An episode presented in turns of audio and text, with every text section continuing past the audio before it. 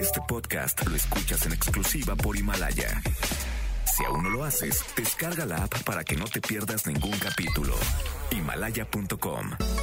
No importa cómo estés, siempre puedes estar mejor. Mejor, mejor. Con Reavivadas.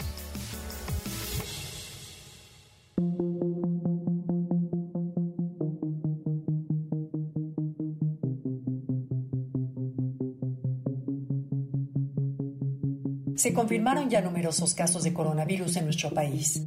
El pánico se ha dejado ver en todos lados. La preocupación de toda la sociedad se desató de tal forma que se agotaron cubrebocas, desinfectantes y gel antibacterial. Pero también en redes sociales se difundieron noticias falsas que no hacían otra cosa que despertar más temor en la ciudadanía.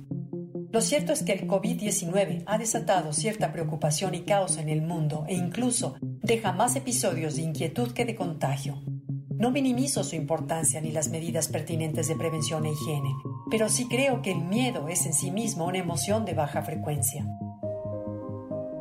De acuerdo con el doctor Miguel Espinosa, especialista de la Universidad Nacional Autónoma de México, las personas pueden llegar a experimentar estados mentales en los que suelen empezar a buscar ayuda, llamar a sus médicos, a sus familiares, tener actitudes infantiles o de víctima y empezar a aislarse. Lo mejor es estar tranquilo, informarse en las vías oficiales de las medidas de prevención. Dime lo que más temes y rechazas y te diré lo que atraes. Lo hemos dicho hasta el cansancio, vibra en tal longitud de onda y eso, justamente, eso atraerás a tu vida. Atraemos lo que pensamos para bien y para mal. Si te centras en lo que más detestas, lo atraes a tu vida de la misma forma que puedes enfocar tu energía en atraer lo que amas.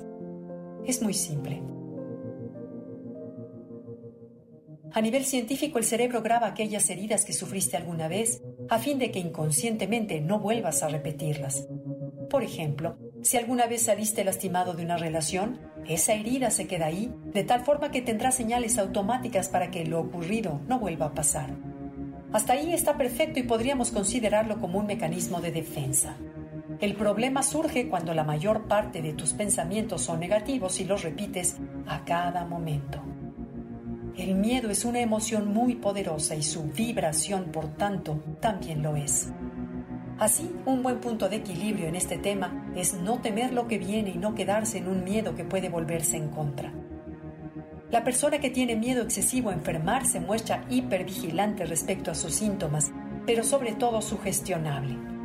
La creencia de que siempre ocurrirá lo peor puede incluso enfermarle. ¿Quién no teme perder la salud? El miedo a enfermar es hasta cierto punto normal, pero este no debe ser constante ni infundado, sobre todo porque crea angustia y sufrimiento que al final puede causar innumerables malestares físicos como dolor de cabeza o presión arterial elevada.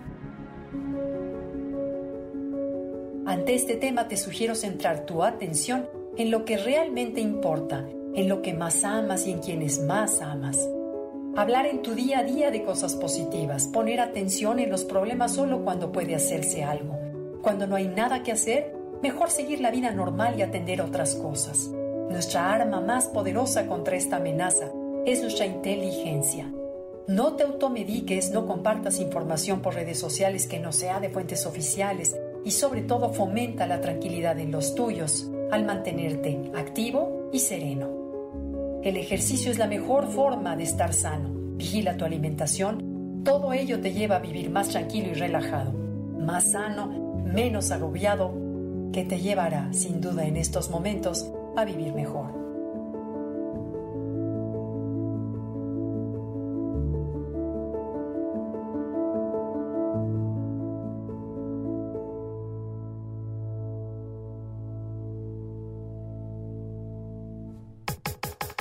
Comenta y comparte a través de Twitter.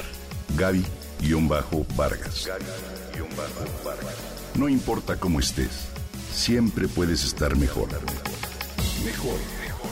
Con Gaby Vargas. Este podcast lo escuchas en exclusiva por Himalaya. Si aún no lo haces, descarga la app para que no te pierdas ningún capítulo. Himalaya.com